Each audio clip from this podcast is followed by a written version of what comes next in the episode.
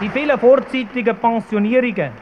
Es erreichen ja nur noch wenige Kollegen die Alterspensionsgrenze. Und die vielen Todesfälle während der Aktivzeit drängen zu einem sofortigen Handeln.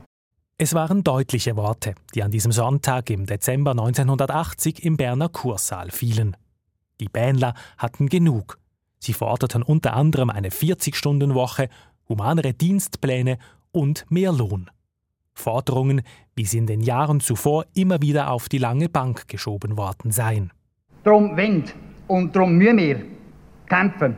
Darum müssen wir uns wehren, denn wir möchten uns nicht als sauren Essig billig verkaufen lassen.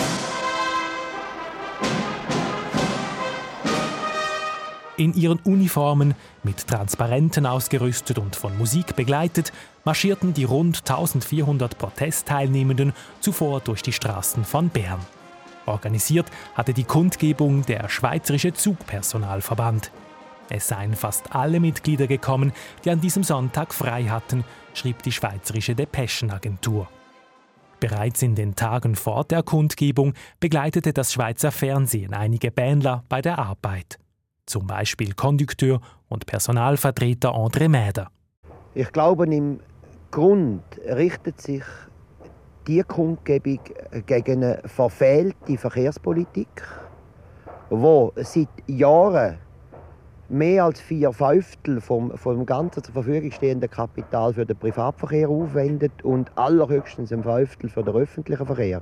Diese Politik habe dazu geführt, dass die Bahnen in die roten Zahlen gefahren seien. Wo dann der Teufelskreis schliessen, weil sie den roten Zahlen sind, können sie uns kein modernes Arbeitsverhältnis und keine entsprechende Bezahlung bieten, was dazu führt, dass wir keine Leute bekommen und der Personalmangel führt wieder dazu, dass wir uns überbelastet fühlen.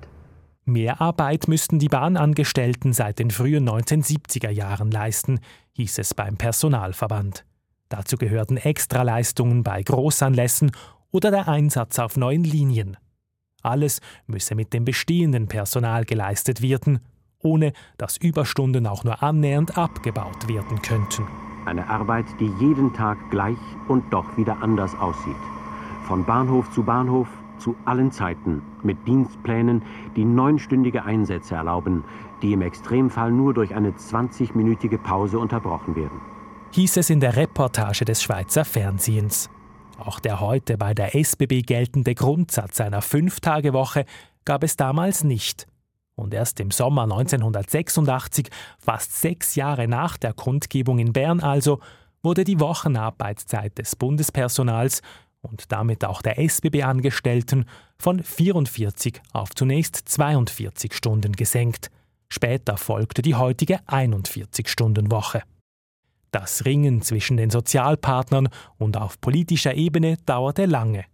Doch schon am Bähnler Protesttag Ende 1980 in Bern sagte der damalige Sekretär des Schweizerischen Gewerkschaftsbundes, Bert Kappeler, dem Zugpersonal seine Unterstützung für dieses Ringen zu. Es geht um eine zentrale Aufgabe jeder Gewerkschaft. Es geht um menschenwürdige Arbeit. Wir fordern unseren Teil an dieser reichen Schweiz. Das SBB-Personal gilt als besonnen und ruhig. Von seiner Besonnenheit zeugte die geordnet verlaufende Kundgebung vom Sonntag. Von seiner Ruhe aber war nicht mehr viel zu spüren. Die Geduld scheint erschöpft. Der geschlossene Aufmarsch dürfte den letzten Zweifel beseitigt haben, dass es dem Zugpersonal mit seinen Klagen ernst ist.